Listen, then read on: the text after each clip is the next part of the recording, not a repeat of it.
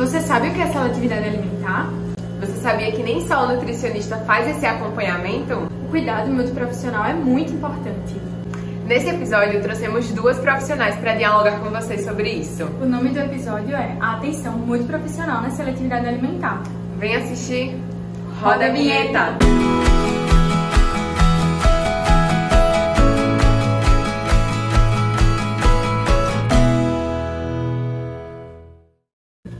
Oi, gente, tudo bem? Me chamo Vanessa, sou aqui estudante de nutrição da UFAL e estou no oitavo período.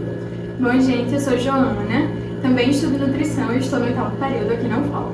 Então, hoje a gente trouxe mais um episódio da segunda temporada para vocês e dessa vez é com a temática do, da assistência multiprofissional no cuidado da criança com seletividade alimentar trazendo um pouco né, sobre a Janinha, nossa nutricionista. Ela é especialista em nutrição materna infantil na prática ortomolecular. Ela é mestre em nutrição humana pela UFAL. Ela tem formação em dificuldades alimentares pelo Instituto Infantil em São Paulo. Ela teve formação na abordagem Get Permission por Marcha. Ela teve uma formação em dificuldades alimentares com Naura Ronani, no Canadá, e formação em terapia, é, em terapia de alimentação responsiva com Jenny e Jokomak, na Inglaterra. E também ela é idealizadora do projeto Nutri na Cozinha, disponível no YouTube. E essa aqui é a Eugênia de Medeiros, que é a nossa fono. Ela é fonoaudióloga pela Uncisal, tem mestrado em nutrição humana aqui pela UFAL, fez residência multiprofissional em saúde da família na Uncisal, é especialista em saúde mental com ênfase em transtorno do espectro autista e tem especialidade em motricidade orofacial com ênfase em fonoaudiologia hospitalar pela UNIT. E para a gente iniciar né, um pouco o nosso, nosso tema, é, eu gostaria né, de perguntar o que seria esse processo da seletividade alimentar. Então, a gente já começa conversando um pouco, entendendo o que seria de fato essa seletividade alimentar. Porque quando se fala de uma criança que não come, é muito mais fácil usar esse termo. Só que existe, dentro desse contexto do não comer, dois fatores. A seletividade, que ela realmente ela é, ela é, entendida pelo processo que a criança escolhe o que comer, ela pode ter uma data de validade, pode acontecer entre 1 e 2 anos de idade. Existe a dificuldade alimentar, que a dificuldade é quando a criança tem algo que a impede de comer. Então a gente vai falar um pouco mais frente da nossa conversa o que seria isso aí nessa dificuldade. Alguma alteração sensorial, alguma, alguma prematuridade, algo do tipo. Dentro dessa seletividade, hoje o que tem mais atualizado, né, nos estudos da base científica que a gente segue, é o que a gente chama de distúrbios alimentares pediátricos. Então, o distúrbio é uma nomenclatura nova, começou em 2019 para cá, justamente por ter várias nomenclaturas. Neofobia, seletividade, dificuldade alimentar, recusa, várias né, é, nomenclaturas, e aí ele propôs, né, os estudiosos que fizeram, o artigo que ficasse como DAP, distúrbio alimentar pediátrico, e pode ser a causa dessa seletividade por quatro domínios. Então, pode ser uma dificuldade de estar recusando por questões orgânicas, médicas, então, qualquer né, doença de base, qualquer alteração gastrointestinal, alergias alimentares, qualquer algo mais orgânico. Pode ser também por questões nutricionais, a criança não está fazendo, está desnutrida, a criança não faz o seu aporte né, oral de micro e macronutrientes, pode ser também por questões comportamentais, que chamam de psicossociais. Então, quando a criança já está naquela, naquela fase de correr da mesa, de lutar, de, de ter medo de comer. Então, o que está acontecendo com essa criança para ela ter esse tipo de reações?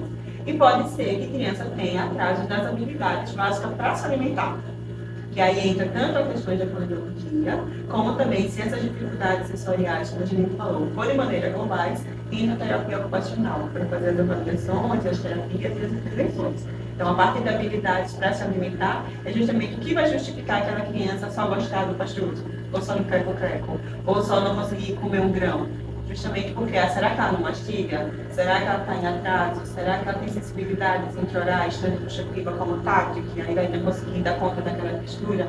Então, na avaliação é que a gente vai direcionando tanto a avaliação como o caminhamento para saber o que está acontecendo com essa criança.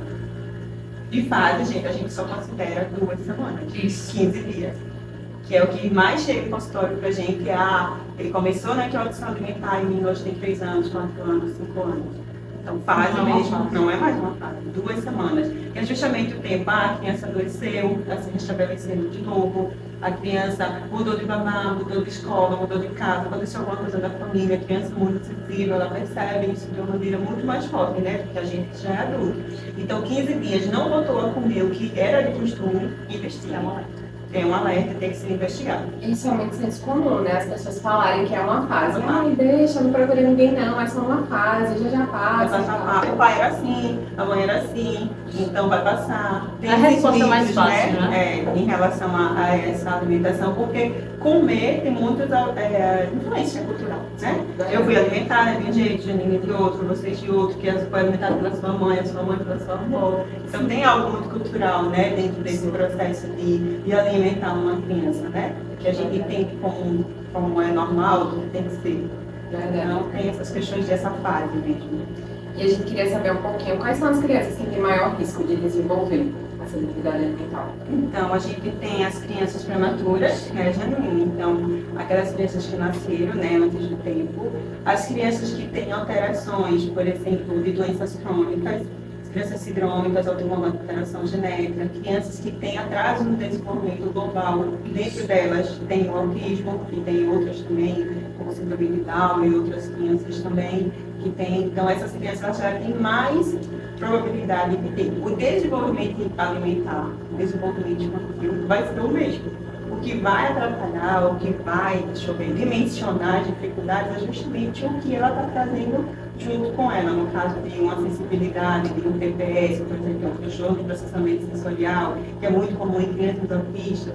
Crianças que não é autista também têm, mas a, a dimensão é muito menor a gravidade, entendeu? Então essas crianças são as que têm mais probabilidade de e apresentar essas dificuldades. E tem também, né, Janine, os sinais de alerta. Sim. Na introdução alimentar, a Janine vê muito esses sinais de alerta, por isso que ela faz os acompanhamentos de maneira precoce, a gente imaginando que uma criança pequenininha, de 8, 9 meses, que foi encaminhada para ser avaliada, a família está sendo acolhida, porque, minha gente, não sei se vocês são mães, mas uma mãe diante de uma criança que não come, ela é capaz de fazer tudo.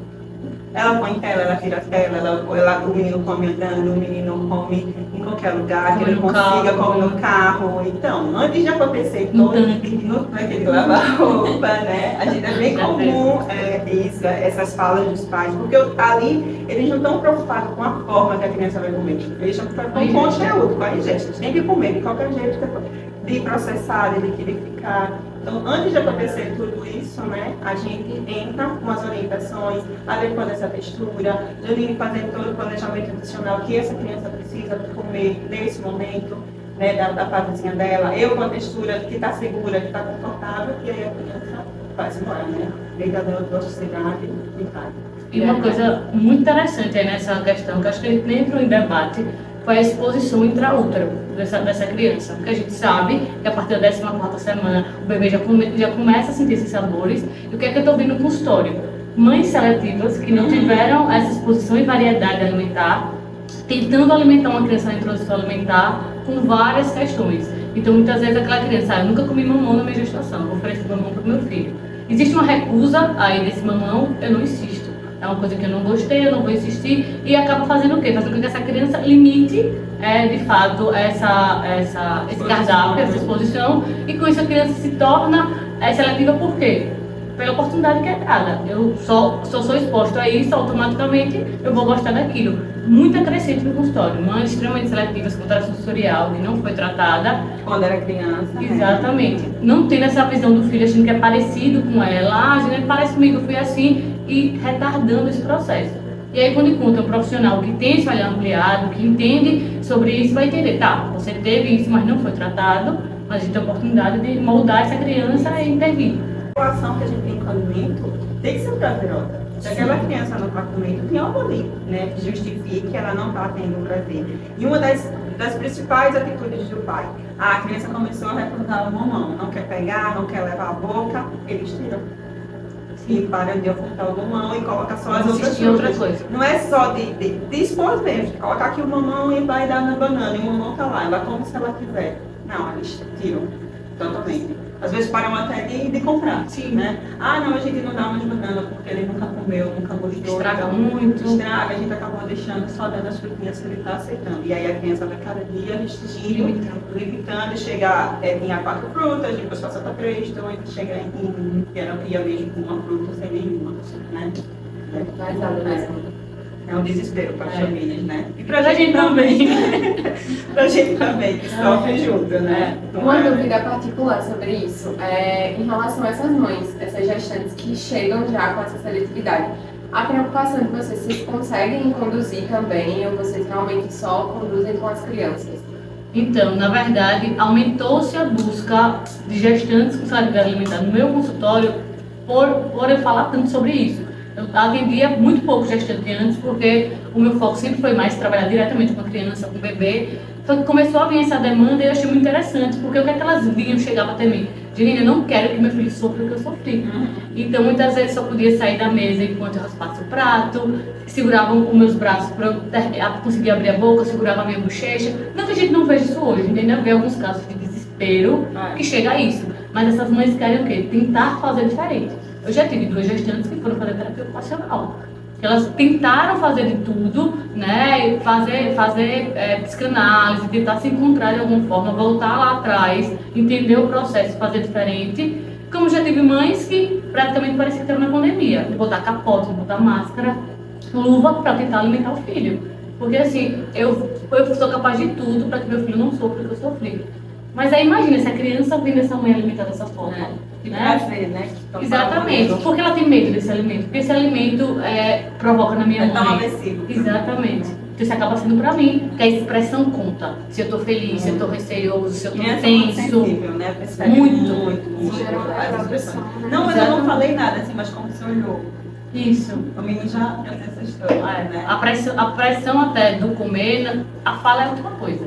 É a ação mesmo. É a ação que faz aquilo ali acontecer. E é justamente o que eu falei, Joana, você teve um desenvolvimento alimentar, eu tive um, né, a gente teve outro. Então, todo esse desenvolvimento é. Aquela criança chegou pra gente ali, mas ela não nasceu ali, né? Ela tem uma história. A mãe dela, o pai dela, os cuidadores, né? As pessoas que cuidam também foram alimentadas, têm um desenvolvimento. Como foi esse desenvolvimento?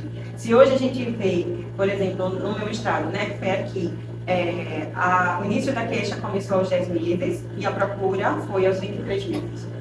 Ou seja, o dobro, mais do que o dobro, né? Ele tinha 10 meses, estava na introdução alimentar, ele só veio procurar ajuda a depois. família 22 meses, quando ele tinha 22 meses, então já estava terminando essa etapa crucial que é o desenvolvimento alimentar, por exemplo, em relação à mastigação, que era dois anos e meio, todas as etapas até chegar aos dois anos e meio. Então, olha qual é a relação que essa criança vai ter. A vida inteira toda praticamente foi conflituosa, né? Ele não está ali, não está conseguindo comer. É diferente de eu não querer comer. Ele ainda não está né, nessa fase de dar essas escolhas. Ela está escolhendo pelo conforto intraoral mesmo. Ou se sentir bem, por, pelo tamanho, pela a crocância, pela textura. Então tem que entender um quebra-cabeça mesmo. Por que dessa escolha dessa criança, né? Porque aquela peça não encaixa. Né? Por que aquela pecinha não está encaixando? Bom, é, a gente gostaria de saber, né, quais os profissionais essenciais no acompanhamento desse quadro. Então isso é muito relativo, né? A gente É. sempre tem uma equipe dos sonhos. Eu acredito que toda criança que tem essa oportunidade de nascer, passar pela mão de todos os profissionais, né, para prevenir, porque a intervenção precoce, eu acredito que É. hoje ela é um divisor de águas. Então se a, gente, a criança É o nascesse, padrão ouro, na verdade. Isso, é o né? padrão ouro. Pudesse passar por fono, é, físio, é, nu- nutri, né, gastro, é uma criança com muito refluxo. Às vezes vai avaliar esse refluxo com um ano e meio, dois anos. A criança sofreu para comer esse tempo todo, né, por um refluxo que poderia ter sido tratado e tornar a alimentação muito prazerosa e não aconteceu. Então o que, é que acontece muitas vezes? O paciente chega até mim, às vezes numa conversa de uma hora, eu percebo a necessidade da Eugênia como fono muitas vezes, vai para a Eugênia, da avaliação da Eugênia, que talvez ela passe um pouco, um pouco mais de tempo, né? Ela, ela percebe a necessidade de um outro profissional e a gente vai se encaixando, né? A gente sempre conversa muito, mas quando se fala de dificuldade alimentar, normalmente é necessário nutricionista, É de maneira né? é, de maneira íntegra, a gente Então, quem expor a porta de entrada, Nutri, Fono, quem entrou, a queixa da família, né, essa coisa, o acolhimento da queixa, vai direcionando. E às vezes a criança tem muitas alterações quando você faz a avaliação. Mas aí você faz, não, a família não tem condições, não tem tem. tempo, é, a gente não tem os, os profissionais capacitados, é uma realidade. Por de saúde, são muito poucos. Então, é sempre um tratamento custeado de maneira particular. Pelo SUS, a gente não tem de jeito nenhum. Né? Então, a gente tem, tem essas limitações que um dos objetivos dessa nomenclatura ficar unificada é justamente para ajudar nas, nas políticas de saúde pública, né? For ver, a gente não tem nenhum referencial de quantas crianças, por exemplo, tem a gente seletiva a gente só sabe que só cresce, a gente né? só sabe que cresce, né? Aí o povo, não, tá virando moda. Não tá virando moda. Agora tem, tem uma necessidade de um diagnóstico e um tratamento, né? E ter uma qualidade de vida melhor para essas crianças. E aí a gente vai escaneando. Então, vamos agora. A criança solta na madeira, não tem aporte nutricional nenhum, caminha logo para faz nutrifundo. Enquanto a fono fonda é, é paciente formiguinha, são orientações, são exercícios, depende do que a criança tem, são muitas orientações para casa. A família vai fazendo e vai, vai para a Nutri para ter esse suporte. Então a criança precisa né, sobreviver enquanto o tratamento não está se tendo efeito. A partir disso, aí vamos ver se precisa de ATO, de terapia ocupacional, tem muitas alterações sensoriais, então precisa. Então a gente sempre trabalha em conjunto. Se for uma criança maior, vai precisar da psico, provavelmente Imagine você, Vanessa, comendo e se sentindo mal 3, 4 anos da sua vida. Que, que, que crença você vai ter em relação a esse alimento? Que é bom? Não é, que é aversivo. Então, tem uma criança que diz: Eu nunca vou comer uma fruta. Eu nunca vou comer uma carne. Eu sou vegana. Isso. Não sabe nem o que é vegano, mas diz: Eu sou vegana. Então, isso tudo faz parte desse processo, né? De, de crenças mesmo distorcidas em relação ao alimento. Então, quando você olha para a somação, o que é que você sente? Eu sinto nojo. Ela fede. Então, quando, quando a gente trabalha de comportamento, aí a gente vai precisar de ajuda de profissionais que estudaram para isso, né? Que é o psicólogo. Então, crianças acima de 5 anos, é bem bastante comum a gente precisar de ajuda. Quanto mais a criança vai ficando velha, né, mais idade, mais a gente vai precisar de ajuda de outras pessoas. A fonte social não vai dar conta. Muitas vezes a Nutri, no início da introdução, dá conta pelas orientações, pelo, né, todas as ajustes de textura e a criança vai se embora, mas tem outras que não, que realmente precisam de uma intervenção. Quanto mais cedo, melhor. Então, seguindo, seguindo dessa linha, né? Quando os pais ou os responsáveis, eles podem procurar ajuda, quando é que eles devem procurar essa ajuda? Eu sempre eu tenho uma frase que eu sempre digo, eu falo assim, quando a mãe diz que há um problema é porque esse problema uhum. existe. E acredito há um que problema. há um problema. E isso vai depender de quê? De buscar ajuda. Se o profissional que escuta essa mãe relatar o problema vai acolher essa realidade. Porque se o profissional chegar para você e dizer, Eugênia, vai passar. É, tudo que ela vai ouvir. É. Poxa, vai passar. Eu estou fazendo tudo que eu posso e vai passar. Então, poxa, é diferente de chegar para mim e dizer, mãe, você chegou no seu limite. E eu acolho totalmente essa realidade. Mas a gente pode ir além. Só que eu não posso ir sozinha com você. A gente precisa de mais alguém. Né? E quando isso chega para mim, por exemplo, com cinco meses, para começar a introdução alimentar, que eu consigo ver algum atraso motor, ele vai para física, vamos fortalecer. Né? Tudo acontece. A gente percebe isso. É, é o paciente que cresce, que desenvolve, que molda hábitos que não precisa. Mas o paciente chega para mim com 10 meses, por exemplo, que já não come nada, que só mama, que só está com fórmula, já está com baixo peso, aquele paciente que tem, não tem relação que tem uma nenhuma com alimento, nenhuma, né? foge, tampa a boca, tem medo da cadeirinha, tem medo do, do, prato, do talher. Então, assim, é esse tipo de paciente que eu digo, mãe, vamos embora, a gente vai precisar de uma equipe, né, entender esse processo, por que se iniciou, mas nunca é tarde, assim, para tratar nunca é tarde, é mais difícil. É. Né? A gente precisa de mais ajuda. Isso. Tem um, um prognóstico mais limitado, por exemplo, já tive paciente de 15 anos. E nem mais criança, né? a gente tem um desafio muito grande, né? Teve um de 15, um menino também, acho que era 16, a gente teve um de 8, 13. Então, existem lugares que nem mais atendem crianças Isso. assim tão maiores. TO, por exemplo, é muito é. difícil. TO não tem como, porque ela trabalha com equipamentos suspensos, que tem o peso do equipamento, o peso profissional, o peso da criança. Então, para você achar uma ATO que atenda crianças de 8, 9 anos aqui, é mais difícil. A gente tem que procurar, porque tem que ter uma certificação, que é uma integração sensorial, tem que esse equipamento suportar o peso da criança, do adolescente, assim, então é mais difícil. Sem contar que surge, eu sinto que surge mais a necessidade de ter o psicólogo junto também, né? Sim, Sim Já tem trauma. É, quanto mais a criança Muitos, quando, quando são mais menorzinhos, a gente encaminha para treinamento de pais, né? E Né? Não é a criança que está sendo atendida, mas os pais estão sendo treinados para saber agir naquelas situações, né? De desespero, de choro, de grito. É muito importante. E os maiores os pais é, E os pais são os principais terapeutas. Não existe eu dar certo, a Eugênia dar certo, se os pais não estão dispostos a dar certo também. É. Então, é, é, na verdade, quando a criança entra em terapia, todo mundo entra. Aí essa família tem que entender isso, né? Que é a mãe, que é a avó, que é a babá, que é o pai. Então todo mundo que cuida daquela criança entra também. Essa casa vai mudar. Não vai ser uma varinha, né? Seria muito bom se tivesse varinha, pum, vai comer, né? Mas não é. E aí, se essa casa não muda, o que acaba acontecendo? Ele começa a comer com a história. Mas ela não generaliza outros lugares. E não é isso que a gente quer. A gente quer comer na escola, em viagem, na casa de vó, de tia, de parente, que tem uma relação feliz, né? E tática com o alimento. Então, Seja isso para comer. É, né? Então, para isso precisa que a casa também mude, é que esse ambiente Aí é, é, orientações mesmo, a gente é bem pesado, é muita orientações, muita mudança, e a gente vai aos pouquinhos ajudando e organizando essa família, essa casa, e dá super certo.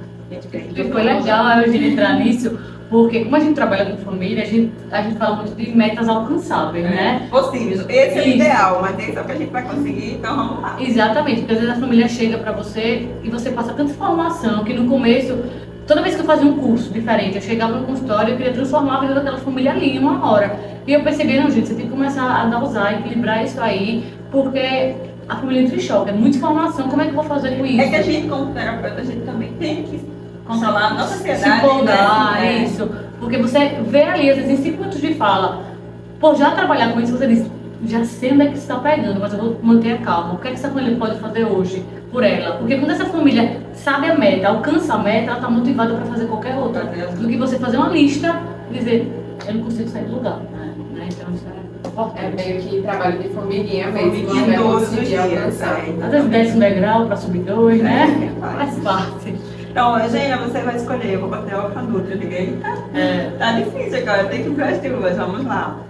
E aí, baseado nisso, eu queria saber um pouquinho quais as principais condutas, enquanto fono, enquanto nutricionista, que vocês acham essenciais no cuidado dessa, dessa criança com seletividade.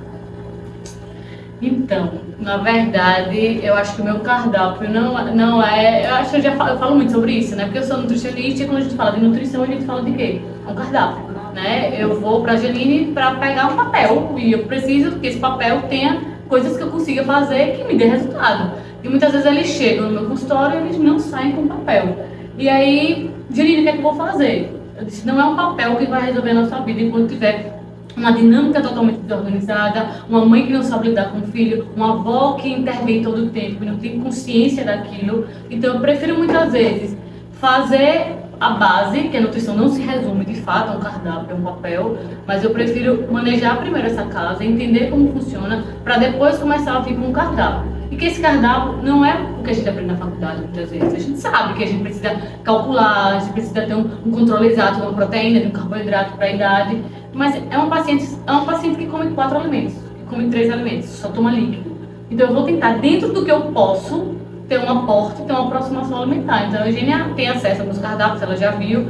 Então a gente tem que ter manejo clínico, lógico, a gente tem que ter, a gente tem que saber a suplementação, que às vezes começa com suplemento para perseguir um alimento, não seria o correto, mas às vezes é o que dá para ser feito. Muitas crianças com deficiência complexo B, anêmica, vitamina D baixíssima. Então a gente precisa corrigir sinais para poder ter um interesse alimentar, curiosidade, né? E aí começa-se também a questão das receitas. Eu digo que um bom nutricionista também tem que ter essa carta na manga. Porque o criança só come crocante. Eu preciso que ele coma, a gente precisa que ele coma carne. Janine, é. Tem que comer carne. E aí, só come crocante. Lá vai eu tentar testar uma receita de um biscoito, de uma farofa, de um crack-crack, como ela chama. Mas a gente, a gente precisa ver isso aí. Janine, precisa que ele coma uma couve, um repolho, folha, como é que eu vou tornar isso crocante. Então, assim, quem escolhe trabalhar com essa área, acho que tem que ter esses artifícios, porque para a coisa poder fluir, não vai começar perfeito e talvez nunca seja perfeito, mas ela tem que ser viável. Ela tem que conseguir ser feita. Vocês que estão aí se formando, é, é, é a velha prática, vamos sair da caixinha. Né? E quantas vezes eu estou com um bebê de 8, 9 meses, eu ligo, Janine, eu preciso de estudo. Qual é a nota para infantil para passar soco de 8, 9 meses? Ninguém, né? Vocês estudam isso o tempo todo, né? Eu vou dar suporte sem ter. Mas aquela criança está falando, eu preciso que essa boca seja estimulada de alguma maneira. E aí é, pronto, é a porta de entrada. E aí, às vezes, nem suplementação você consegue dar, Sim. porque a criança só mama, só entra isso na boca dela. Então, acaba que a gente vai fazendo. Então, isso que a gente falou é uma visão mesmo ampliada do que você precisa. Então, é, o que muitas mães, mãe, a gente vai com a noite agora. Não, Angela, eu não vou, porque eu já fui, e eu recebi um cardápio. E era lindo, mas a criança não comia nada. Então, eu não vou, não, mas não é assim, agora ela está em equipe. E muitas mães têm a visão também, né? Mães que eu falo, família, tudo, que vai para a noite e a noite vai dar conta. Que vai para fone e a fone vai dar conta. Então, não, mas você fez sozinha. Agora você vai trabalhar em equipe, vai ter uma noite e uma fonte trabalhando para ajudar a sua criança a conseguir né, realizar todos os desafios que precisa. Enquanto ela não come, a gente vai adaptando a textura, mas o objetivo é que essa textura vá para o habitual. Que ela saia, que ela coma feijão, arroz e carne, mas por enquanto ela não vai. Então, o nosso adolescente, ele estava comendo, era macarrão crocante. Isso. Era Era macarrão. gostoso. Tá vendo que vale a pena? Ah. Parece um salgadinho, Era, né? parecia um cheetos, assim. Ele lá comendo. Não era frito. Era, era bem fry, né? É, era né? lá, delícia, assim, muito bom. E aí ele começou nessa textura adaptada para a textura habitual. Foi rapidinho, porque o objetivo da família era, ele quer fazer um intercâmbio. Tá no segundo ano, terceiro ano do ensino médio, como esse menino, né? Vai para outro país, cultura diferente, tudo diferente, você não come. A mãe não ia deixar branca. Preocupação, né? É, vai- ele era bem magro, ele tinha, queria ir pra academia, já início não tem como, Não você, tem vai, como. você vai fazer, não tem, e você vai gastar o que aí? Precisa me ajudar. Vamos, É. vamos primeiro formar aí uma massa muscular. Pra E depois- aí- e aí a gente conseguiu muito, muito, ele evoluiu bastante, saiu muito Coisa carne, linda. feijão, arroz, ele estava muito motivado, porque ele queria viajar, ele queria voltar pra academia. Ele já percebeu a melhora dele, praticamente, Ele- né? Exatamente, já é um adolescente, né, já é grande, e aí foi muito rápido. Que é o que os estudos mostram, quanto mais velho fica, não é rápido, o processo está limitado. Mas ele quis, Mas ele né? quis, ele teve uma motivação, teve uma equipe, tinha uma família que também acolheu. E aí eu disse, pai, mas é, a queixa vem desde a introdução alimentar, o aninho já estava assim.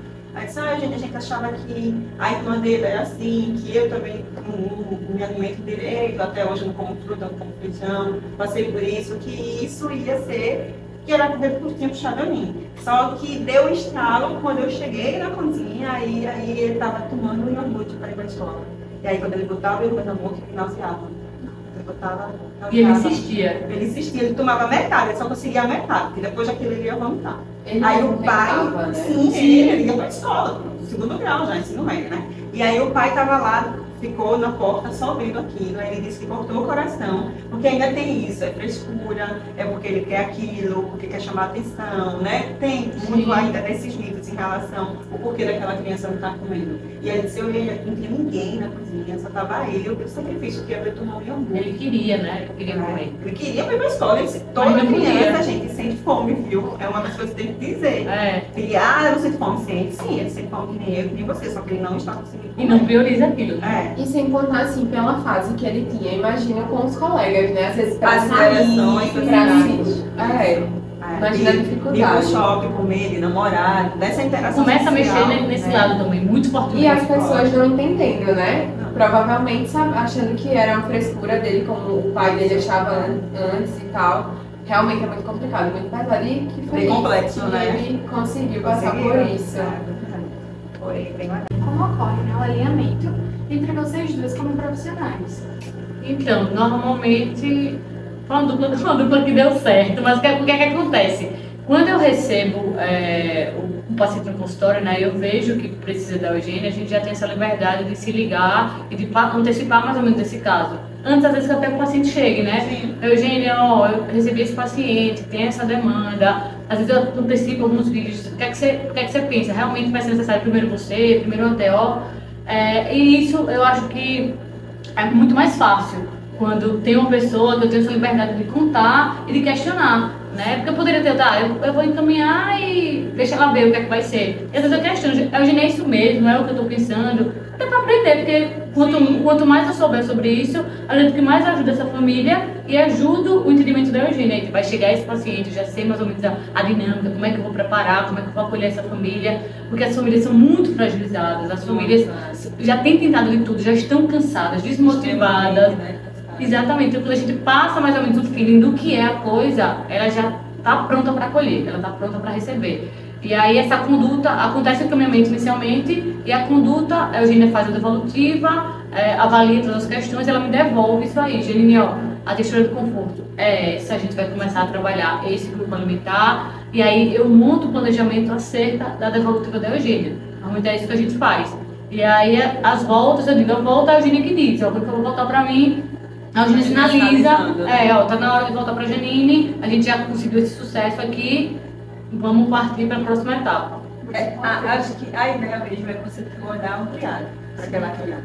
Né? Ele não vê a criança ali só pela visão da noite, ou eu só pela visão da fome, só a teoria. Não, é você estar tá aberto a acolher aquela família né, e aquela criança e ter uma visão ampliada do que ela precisa. Não, eu estou vendo que a menina não está ficando sentada, estou vendo que ela não está engatinhando, que esse atraso no topo vai interferir no meu, meu atraso motor oral, na minha boca, no meu movimentação de língua, na minha mastigação. Então eu tenho que sinalizar.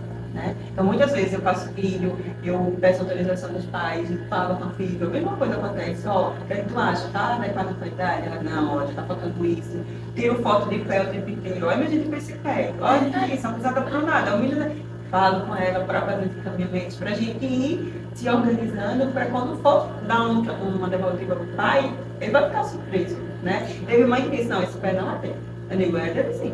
Não, pé não é, sim, é sim. Justamente porque nunca percebeu o que é a influência de uma pisada que está alterando o joelho, que está alterando o quadril, vai alterar também toda essa postura de tronco que eu preciso ficar tá com uma mandíbula né, em fixação cervical. Então é um, não sei. Tem várias ciências que estão tá ajudando, mas quando você olha, você tem que ver né, de maneira ampliada integrada. É esse que é o do gato e o fora da caixinha.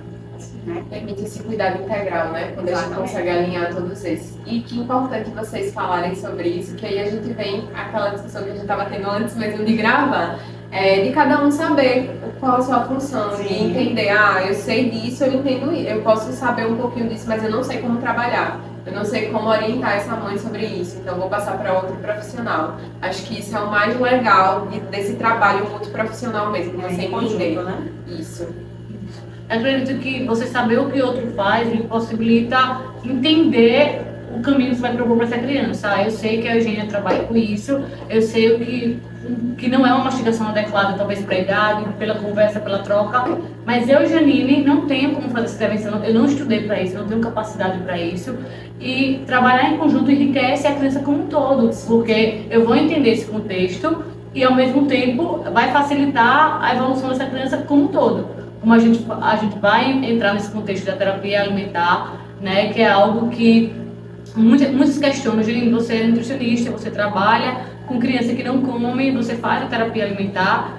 Eu não faço terapia alimentar porque, logicamente, eu poderia ter uma aproximação com o alimento, eu poderia entender sobre isso, né, atiçar algum sentido para talvez favorecer o encaminhamento, mas eu tenho alguém que trabalha diretamente com isso e lindamente, né, vai fazer muito além, que vai estimular de uma outra forma, porque também não é só interagir com o alimento em si. Existem outras funções que são feitas por trás, outros estímulos que vão precisar ser feitos, né? Então, acho que entender até onde você vai, o seu limite como profissional, é algo importante. Você não vai é, ficar dentro da caixinha por conta disso, né? Ah, mas eu sei até onde eu posso ir. Eu, como nutricionista, eu vou até aqui, a partir aí é Eugênia, ou é psico, ou é TO, ou é o pediatra, né? Então, quando todo mundo entende isso, é, é todo mundo de mão dadas.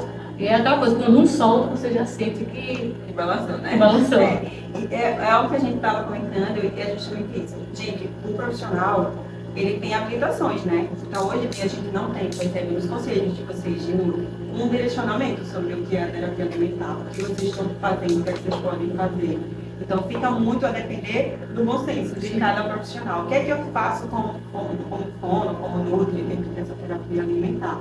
E o que é que eu vejo como profissional?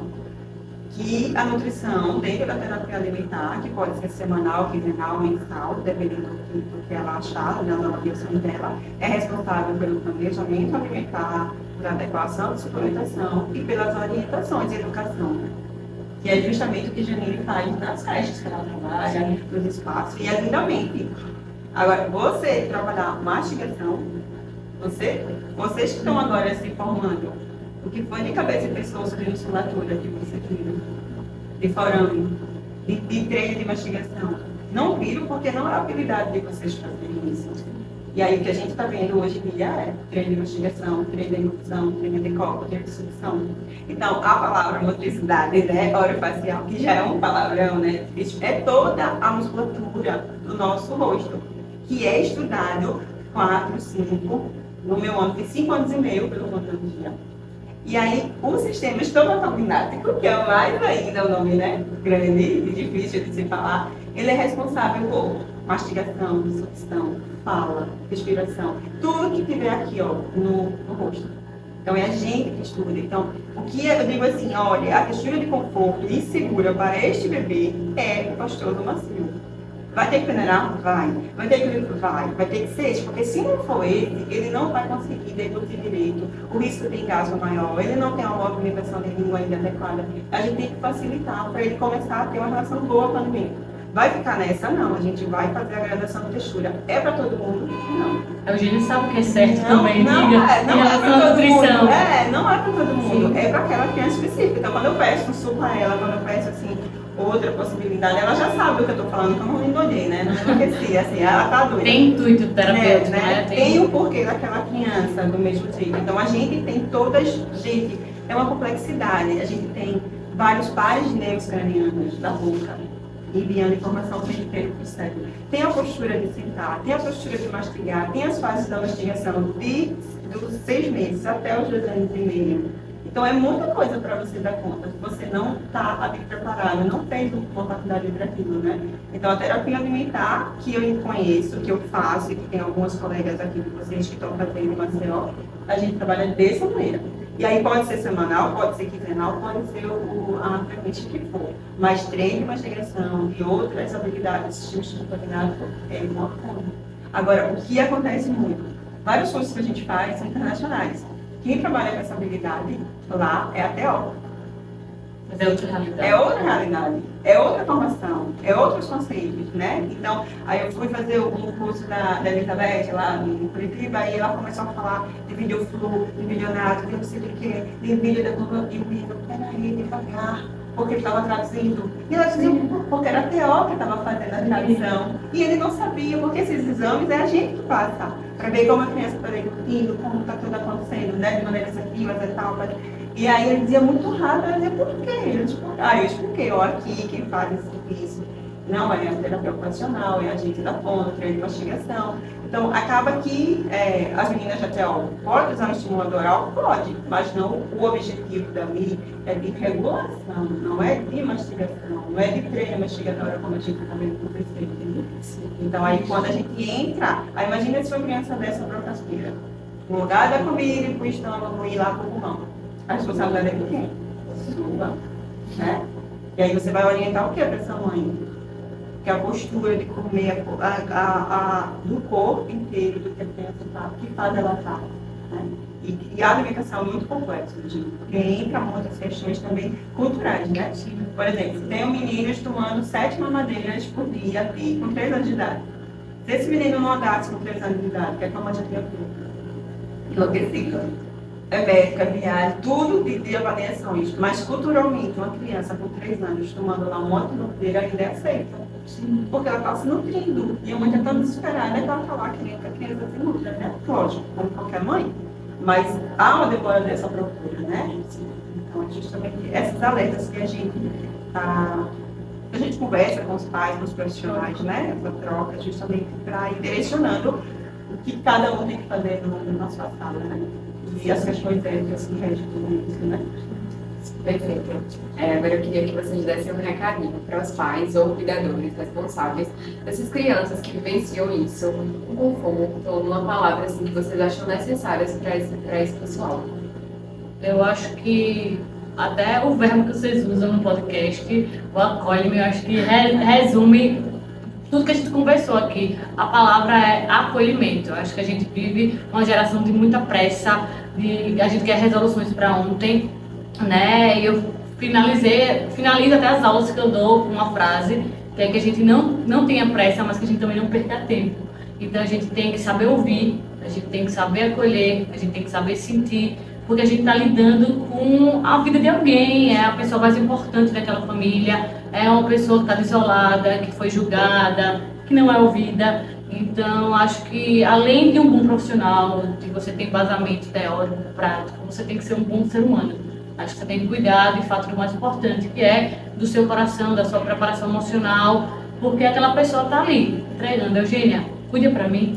Então, eu chego me arrepio quando eu falo, porque é uma responsabilidade muito grande É enorme, né? e que acabou que eu não pensei que fosse trabalhar diretamente com isso, mas acredito que a especialidade me escolheu. E acho que não me É. escolheu São os só. caminhos, né? Isso. E acho que não me escolheu só porque eu pude investir nos cursos, mas porque talvez precisava da minha pessoa para talvez ac- acolher essa família e tentar fazer a diferença da forma que, que a gente acredita, É. né? Acho que uma da- das principais é, de mensagem que, que eu falo para a mãe é a culpa não é sua. Sim, sim. Porque é gigantesca é, essa culpa. Gente, é, é tanta coisa que uma mãe dá conta de um filho pequeno, tanta coisa que a gente pensa, de todos os marcos de desenvolvimento você ainda, com todo esse trabalho, tem que trabalhar, fazer tudo, né? cuidar de casa, de organizar e até a culpa. Então a culpa não é da mãe, não é sua. A- existe um acaso que precisa ser, que essa criança precisa ser ajudada. Por isso que a gente está aqui, estudando e tudo. E que bom que você veio, né? né? Então, é, que bom que você vê. Muitas mães chegam com, que não tiveram acolhimento do pai, da, da outra, da mãe mesmo, que são as avós, de, de amigos, e não, mas eu já tenho alguma coisa errada, eu quero ver. Não, todo mundo está dizendo que é uma fase, que eu estou procurando coisa, não. Se uma mãe diz que tem, gente, acolha essa queixa. Nem que seja para depois eles olhem. É, você está muito ansiosa, mas olha, a orientação é essa, vamos trabalhar junto, acolha, porque é, é muito difícil você ter uma criança que não come, né? A gente costuma falar que a gente liga para casa e diz, e aí, já tudo bem com meu É, Né? exatamente. E aí, foi para a escola como foi? Achou? Né? Achou? Achei. E aí, a comida faz parte, É. né, da, da gente, do, que a gente mantém vivo. vai, é, se a gente viaja, tem. Eu, eu levo uma sacola de lanche daqui para Recife, mas tudo minha filha. Tem, tem posto. Eu digo, não, mas lá que ele não gosta das comidas, comida não presta. Tem aqui o lanchezinho dele, leva. É social, é, É emocional. social, emocional. Quantas é, comidas a gente tem né, de memória afetiva? Sim. Né? Então, comer é tudo mesmo. Então, acolher essa mãe e fazer com que ela entenda que a culpa não é dela. Eu sempre costumo brincar com as minhas mães que a culpa da gente, mulher, vem desde Eva, né?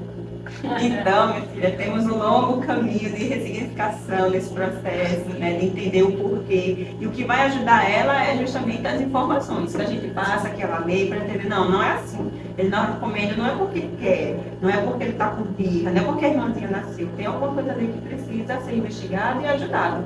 Né? Então, é, é E ela não está sozinha. ela não está sozinha nunca, não pode estar, né? Tem que estar sempre junto.